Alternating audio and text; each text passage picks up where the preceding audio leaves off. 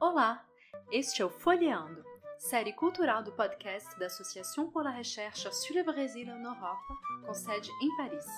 A cada episódio, conversaremos com um convidado ou convidada especializado num tema cultural envolvendo o Brasil. Eu sou Natália Guerelos e desejo a você uma boa escuta.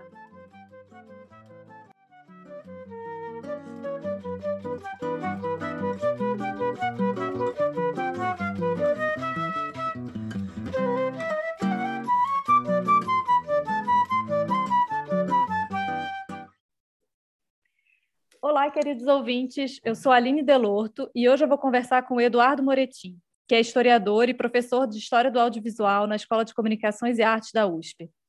O Eduardo estuda cinema, mas estuda também as relações entre cinema e história. Ele tem diversos artigos e livros sobre essa relação e é principalmente sobre isso que a gente vai conversar hoje. Bem-vindo, Eduardo. É um prazer ter você aqui com a gente. Prazer também estar aqui com vocês da Arbre uhum. e participar do Folheando. Uhum.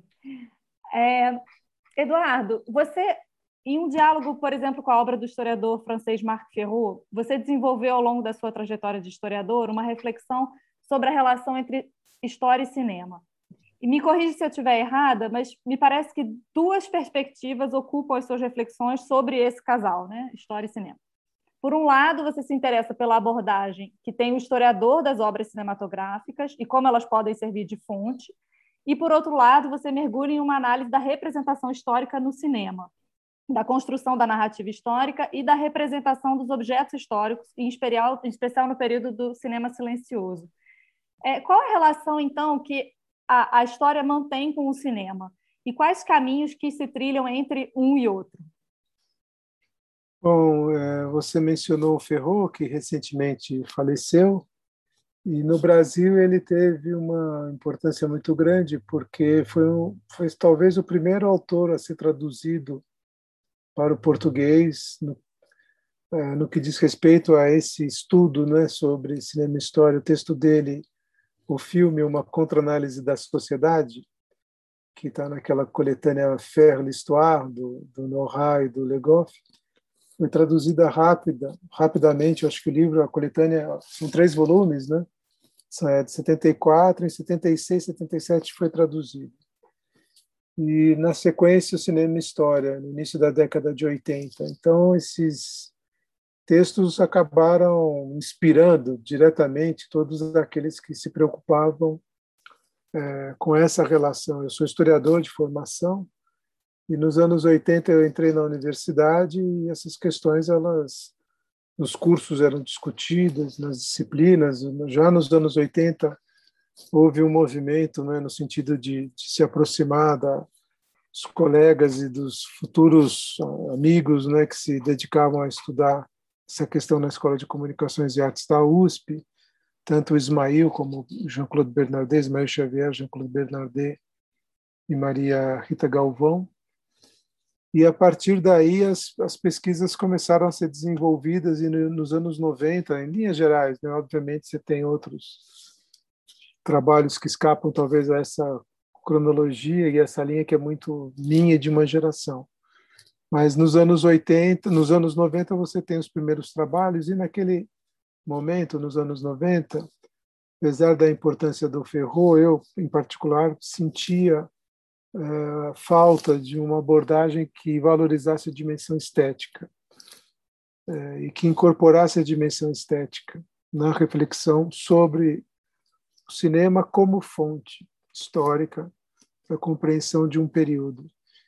Então não bastava, e acho que toda uma geração foi nesse caminho, apenas identificar os chamados projetos ideológicos de um filme, é? é entender quais eram ah, os, os, motivos, quais foram os motivos que levaram à produção de determinada obra, nem mesmo é, é, pensar nas diferentes contribuições que determinado filme recebia por conta da participação ou de intelectuais ou pela discussão de um determinado tema, mas importava justamente discutir é, esteticamente um filme.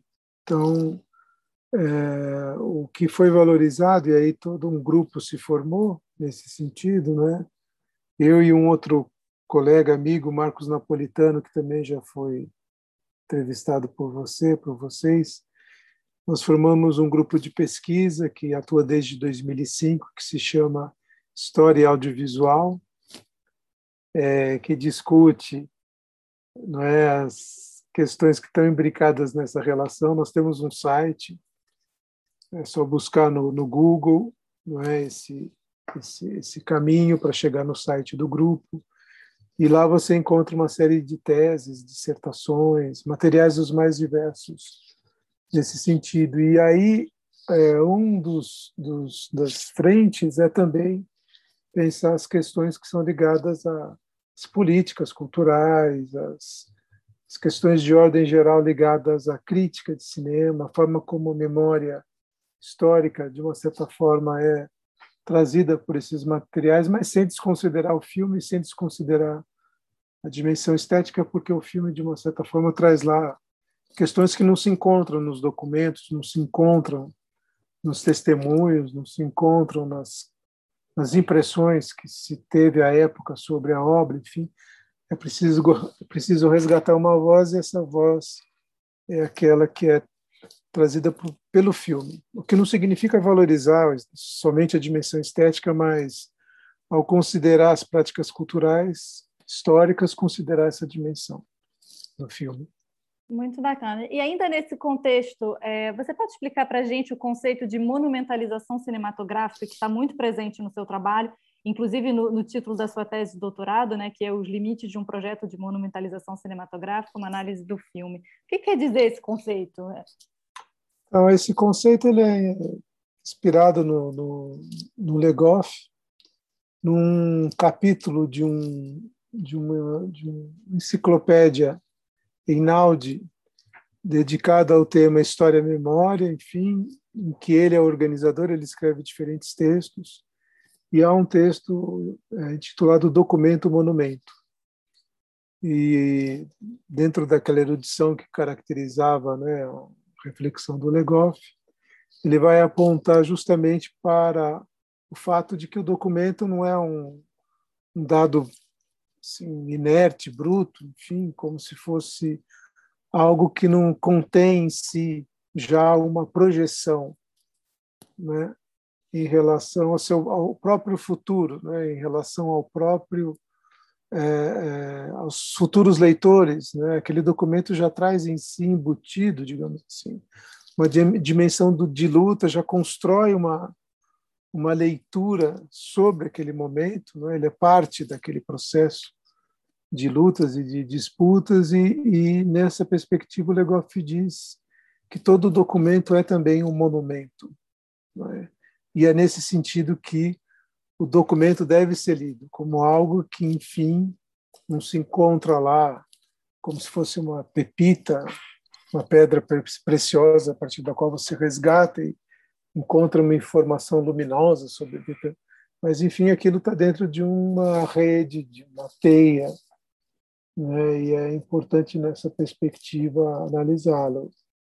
Existe essa dimensão, e, e, do outro lado, você tem um conjunto de filmes, o Ismael também, Xavier analisa isso, propósito do Griffith, mas você tem um conjunto de filmes nos anos 10 e 20, como o próprio Nascimento de uma Nação, como o próprio Napoleão do Abel Gance, para falar de algo que aí agora está tá de novo em pauta por conta dos 200 anos né, é, do nascimento de Napoleão, e da, do restauro, de mais um restauro de Napoleão de Abel Gance. Né, Outubro, do Eisenstein, Metrópolis, do Fritz Lang, são filmes que procuram, a seu modo, conciliar espetáculo e desenvolvimento tecnológico num contexto de embate entre as duas guerras, em que o cinema é tomado também como como como arma de combate, né? como parte dessa disputa simbólica pela hegemonia, né? integra uma, uma, uma rede ligada ao que a gente poderia chamar de diplomacia cultural, mesmo não sendo parte integrante do Estado, mas o público que por acaso se deparasse com Fausto do Murnau ou com, com o próprio Os Nibelungos do Lang se depararia com um filme que faz, de uma certa forma, uma leitura desse passado alemão e, ao mesmo tempo, na chave do grande espetáculo, através de inúmeros recursos tecnológicos, procura afirmar a supremacia técnica, cultural, né, da, da, da, do próprio contexto onde esses filmes emergiram. Uhum. Quando eu falo de limites, no caso brasileiro, é porque eu analiso um projeto que dialogou com, essa, com esse quadro geral, que é um filme histórico, chamado O Descobrimento do Brasil, de Humberto Mauro, filme de 37, e que não conseguiu reeditar na mesma chave né, é, essas iniciativas que eu mencionei, porque no caso brasileiro a indústria cinematográfica é uma indústria precária, né, uma série de, de limites nesse sentido para a reedição do, do, do, grande espetáculo, do, do filme que concilia melodrama e alta tecnologia a fim de mobilizar milhões de espectadores e o filme acabou se tornando um fiasco. Então é um filme muito é, estruturado do ponto de vista do projeto, que participa Heitor Villa-Lobos, que compõe uma quatro suítes para a obra, participa Afonso de Toné, que era diretor do Museu Paulista, hoje o Museu do Ipiranga, membro da Academia Brasileira de Letras, assim como Edgar Roquete Pinto, que era também membro do Instituto Histórico e Geográfico Brasileiro, havia sido diretor do Museu Nacional, todos eles, enfim, representantes da, da intelectualidade reconhecida como pertinente, importante. E nessa perspectiva, o filme procurava é, mostrar, é, do ponto de vista do tema, uma certa ideia de país, uma certa ideia da, da, nossa cultura cinematográfica, era um momento, um movimento de afirmação, mas ele não conseguiu o filme se erigir como, como um monumento simbólico uhum. a, a, essa cultura, esse passado, por conta do que é o filme e da, do fracasso que ele encontrou do ponto de vista do público. Uhum. É, você acabou respondendo um pouco da minha próxima pergunta, é, porque você, você analisa justamente esse, esse papel, uma certa, uma certa influência do cinema sobre a geopolítica, né, se a gente pode dizer assim. É, e nos seus trabalhos você compara, inclusive, o cinema às exposições universais, né, em termos de um certo incentivo ao, ao sentimento nacional. É, então, com, sob o risco de ser redundante, né, eu queria te perguntar é, que importância tem o cinema nesse cenário internacional e e mais precisamente qual, como que a percepção da crítica do cinema, né, que você é, analisa num, num, artigo, sobre esses aspectos evolui ao longo do século XX, que é o século que você estuda mais particularmente. Se você ainda tiver alguma é. coisa a acrescentar sobre isso. Não, tenho, tenho nessa, acho que assim essa pesquisa ela no doutorado me levou, óbvio, os caminhos são diversos, né? mas eu me deparei com, com os filmes que documentavam a Exposição Internacional do Centenário da Independência do Brasil, que ocorreu no Rio de Janeiro em 22 e 23, por meio de um grupo que se reunia na Cinemateca Brasileira, uma vez por mês, para assistir os filmes do período silencioso. E haviam, existiam filmes conhecidos, um deles é No País das Amazonas, do Silvino Santos, filme feito para exposição, e também outros documentários, enfim. E a partir daí eu, eu resolvi pesquisar e para conhecer mesmo mais dessa dessa participação e é curioso porque essa documentação não se encontra na Cinemateca Brasileira.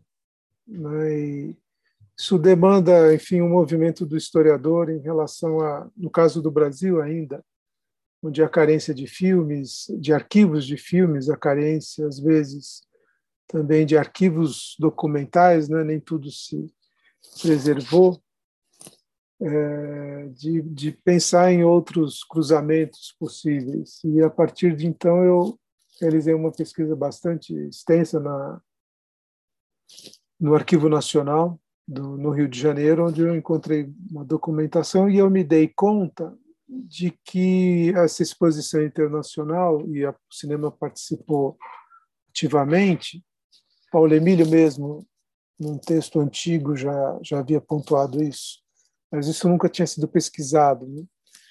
que essa história era, era antiga, na verdade. Então, eu escrevi depois um, um artigo que foi publicado na Revista Brasileira de História sobre as relações entre as exposições universais e o cinema, é, que datam do final do século XIX. Um lugar onde o cinema ganhou muita relevância foi a exposição de 1900 em Paris, em que o cinema e a obra dos irmãos Lumière tiveram destaque pleno e absoluto. Não é uma história assim progressiva, mas é uma história em que cada vez mais os filmes participam e há um momento muito emblemático que são as exposições que ocorrem é, nos Estados Unidos em 1915, é né, uma exposição tem a exposição é, em São Francisco, tem uma outra exposição também que ocorre próximo a Nova York, e nessas exposições, o Griffiths, que já havia feito o Nascimento de uma Nação e que se encontrava elaborando o projeto do próximo filme, é, adentra um desses espaços dispositivos e fica encantado com o que vê. Isso influencia a elaboração do, do, do Intolerância, que é o projeto que ele realiza em 16, a atmosfera do orientalismo, que era predominante nessa exposição, e, e ele diz nesta, né, ao ser entrevistado por um repórter, que o cinema deveria é, re, realizar né, uma obra que perpetuasse para o futuro a magnitude daquela exposição. Um pouco nessa chave do monumento mesmo. E o, o Griffith não realiza esse filme, mas eu, minha hipótese é que Intolerância seja um pouco essa resposta. Um filme de 16. E a partir da percepção dessa, dessas conexões, eu acabei me dedicando a um pós-doutorado aí, com a Sylvie Lindepé, na, na Paris 1, na Université Panthéon Sorbonne, durante os anos de 2011 e 12, onde eu, nos arquivos nacionais, Paris, na, na Cinemateca, na Biblioteca Nacional, eu levantei uma documentação bastante extensa que eu ainda não dei conta de, de de encerrar é, sobre a presença do cinema na exposição de 25, 37, nas universais é, que ocorreram aí, de 25 artes decorativas, e numa exposição colonial de 31. A exposição de 37 é muito interessante porque ela é um ponto culminante. Né? Você vai ter outras, mais duas exposições, tirando a de Portugal de 40, em Nova York, e depois a guerra estoura. E a exposição de 37 em Paris era dedicada à paz. Né? E no relatório oficial, você percebe o quanto foi feito depois, né? quanto essas promessas foram em vão, mas a guerra já estava lá, todo mundo sabe, tem fotos. Se você colocar no, no Google ou em qualquer site de busca, exposição internacional, de 37 tem uma foto muito emblemática que registra o confronto, não é que está lá posto entre o pavilhão da União Soviética no, no Trocadero e o, o pavilhão nazista, que foi construído pelo Albert Speer depois de ter conhecimento do que seria o pavilhão soviético. A guerra estava lá. E o cinema, na exposição de 37, é uma das, das classes. Né? Tem uma divisão em classes, grupos, tem uma classe dedicada às artes do pensamento, o cinema. Ele tem, muito, tem um pavilhão que ficava embaixo da Torre Eiffel, é, dedicado a, a, foto, cinema, som. Então tem assim uma participação muito expressiva né, do cinema. Já tem trabalho sobre, enfim, é, nesse sentido. E eu publiquei alguns artigos sobre essa. O último foi numa revista italiana chamada Sinergie, onde eu vou analisar um filme do Renoir, Jean Renoir, é, menos conhecido que se chama Les Bleds, que é um filme feito no contexto do centenário da independência da Argélia, da conquista da Argélia, né? tema bastante é, tenso, né? e eu procuro estabelecer algumas conexões. Um filme que foi pensado para esse contexto. Então, enfim, pela explanação, sem me repetir, dá para perceber que o cinema está muito envolvido com essas questões. O que acontece depois de 15, quando o cinema se torna um meio de comunicação de massa, né, nas proporções que ele, que ele adquiriu, é que o cinema passa, de uma certa forma, a ocupar o espaço das exposições internacionais. Essa é um pouco a minha hipótese, de que o cinema, a partir dessas obras que eu mencionei, ele, ele realiza essa disputa simbólica que continua, né? Uhum. até o momento em que ela vai se tornar uma guerra de fato. Uhum. É, e também não passou despercebido, né, pelas suas reflexões, a produção cinematográfica em torno das comemorações dos 50 anos do golpe de 64, né? É, que se deu num contexto tanto quanto particular, em que a gente assisti, já assiste né, a, a ascensão que, que continua é, dos pensamentos de extrema-direita no Brasil e no mundo. Que produção foi essa dessa, dessa comemoração e que mensagem ela carregou? Né, que, é, e você acha que o cinema esteja munido de um dever de memória, é, ou pelo menos que ele se vê assim? É curioso, em 2014, óbvio que olhando em retrospectiva, né, você não, não, tem, não tem propriamente a noção do que estava sendo posto em jogo lá. Mas eu participei de um, desses eventos, enfim, também trazendo uma, uma, uma discussão sobre a, a, participação, que no caso brasileiro, né, como o público deve saber, nós, os, os ouvintes devem, devem conhecer, né, durante o período ditatorial, ao mesmo tempo em que houve a mais violenta repressão, a execução de presos políticos, houve também uma, uma política de incentivo às instituições de cultura.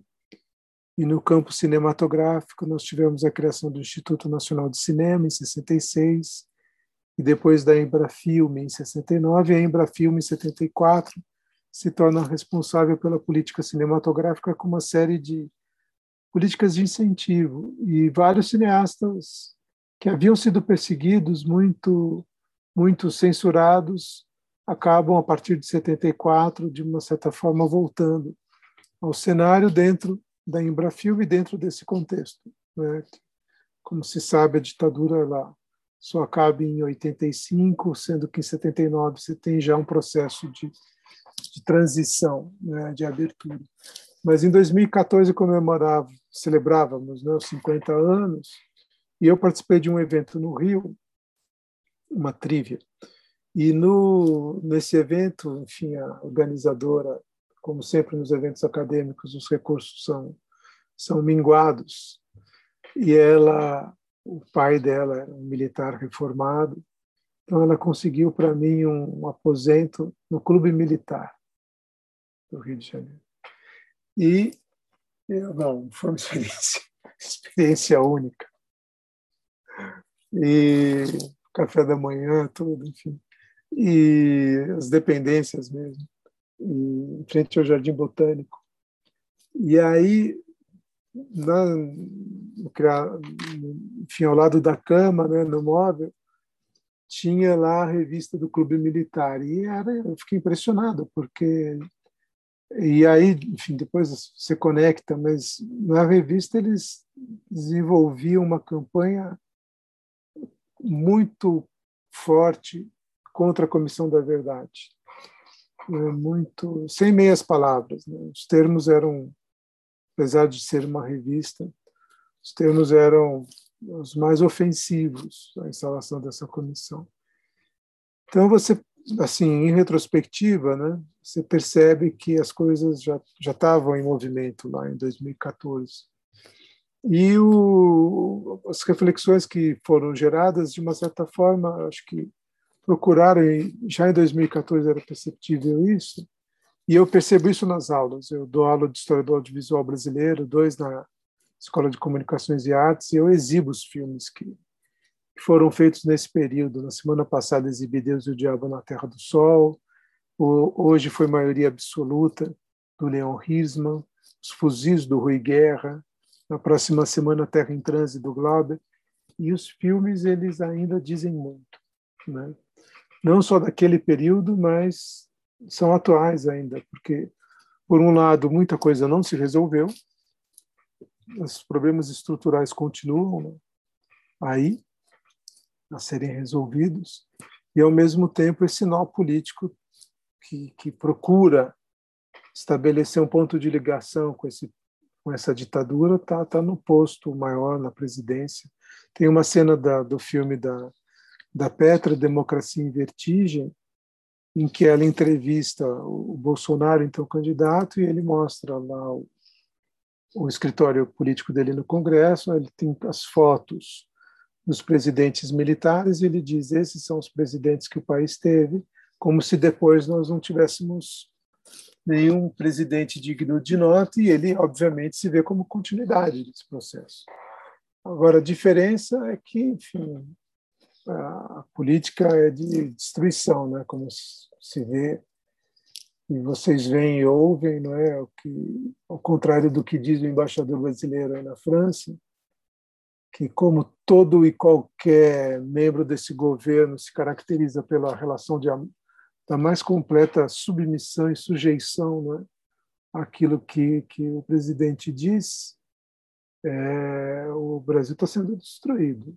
Né? Então, e o cinema tenta lutar nesse sentido. Um exemplo que ilustra a potência do cinema e, ao mesmo tempo, as dificuldades é a, é, é a resistência né, que foi encontrada para a exibição de Marighella né, que, que ficou pronto em 2019 e só vai ser exibido, se tudo der certo, no segundo semestre desse ano. Né, então, do Wagner Moura. Senão, e um Marighella preto, enfim. Então, tem, tem uma série de, de questões que mostram quanto o cinema incomoda, quanto o cinema carrega uma dimensão da memória sempre presente, sempre sempre atual. Né? Falei dos filmes de ficção, mas os filmes de docu os filmes documentais também são são muito fortes nesse sentido. É tudo verdade. Festival documentário que acabou de terminar é, e que indica, não é no Brasil, os filmes que vão concorrer ao Oscar. Ele premiou ele premiou é, um filme, um documentário chamado Os Arrependidos, é, do Ricardo Calil, o nome do outro diretor agora me escapa, mas que trata de um episódio que foi a de, de quatro é, é ex-guerrilheiros que, no final dos anos 60 e início dos anos 70, resolvem se entregar, e não só se, se entregar, mas confessar ao público seu erro. Então, eles vão à televisão e dizem à juventude né, que eles estavam errados, que eles foram enganados, enfim. E o filme vai recuperar um pouco a história dessas personagens. Duas, é, duas das que participaram desse evento ainda estão vivas. Ele recupera outras histórias também, é, para mostrar um pouco que tem há feridas ainda que não foram foram curadas. O cinema ele ajuda é, a, a trazer essas histórias, a repensar esses momentos. Espero que Os Arrependidos seja exibido também na França. É um grande filme que tem uma longa carreira comercial também. Ótimo. Eduardo, para terminar, a gente sempre pede aos nossos convidados para indicarem uma leitura aos ouvintes, algo que tenha, uma leitura que tenha marcado você nos últimos tempos ou ao longo da sua trajetória. Olha, eu acho que eu vou, vou indicar um livro do Ismael Xavier, né, que se chama Sertão Mar. É um livro em que ele analisa quatro filmes: O Pagador de Promessas, do Anselmo Duarte, um filme de 62, Barra Vento, de 61, do Glauber Rocha, O Cangaceiro, de 53, do Lima Barreto, e Deus e o Diabo na Terra do Sol, do, do, do próprio Glauber. E ele estabelece um, uma dinâmica de contrapontos entre as, as, duas obras, as obras de Glauber, não é, com a de Anselmo, Barravento com o Pagador, Deus e o Diabo com o, o próprio cangaceiro, e a partir dos filmes traz uma série de considerações é, sobre é, o cinema de época, enfim. Então é um filme, um livro muito denso para pensar cinema, Glauber, as questões que se encontram dentro do campo da estética e na sua relação com a política. Esse livro foi traduzido e publicado em francês pela Lara Martin em 2008 com o título Glauber Rocha e l'esthétique de la faim né, e a estética da fome. Então, eu, eu recomendo né, fortemente. E um outro livro que eu acho muito importante também, não foi traduzido para o português, desculpem, para o francês, é o livro do Paulo Emílio Salles Gomes, Humberto Mauro, Cinearte e Cataguases, é, que também, enfim, é uma imersão na cultura brasileira e uma imersão nessas questões que estão ligadas, enfim, à, à, à relação entre estética e política. A revista 1895, 1895, ela publicou um dossiê né, em 2015 dedicado a, aos textos ao Paulo Emílio, né, com textos traduzidos para o francês, então para o público francês, enfim, também, ou franco-brasileiro, ou brasileiro residente na França, enfim, que queira ter acesso né, a, a esses a esses textos ou a esse universo, há material sobre ele em francês disponível né, para consulta. Muito obrigada, Eduardo, pelas indicações e pela entrevista, por ter estado aqui com a gente. E a, a vocês, queridos ouvintes, até a próxima. Até a próxima.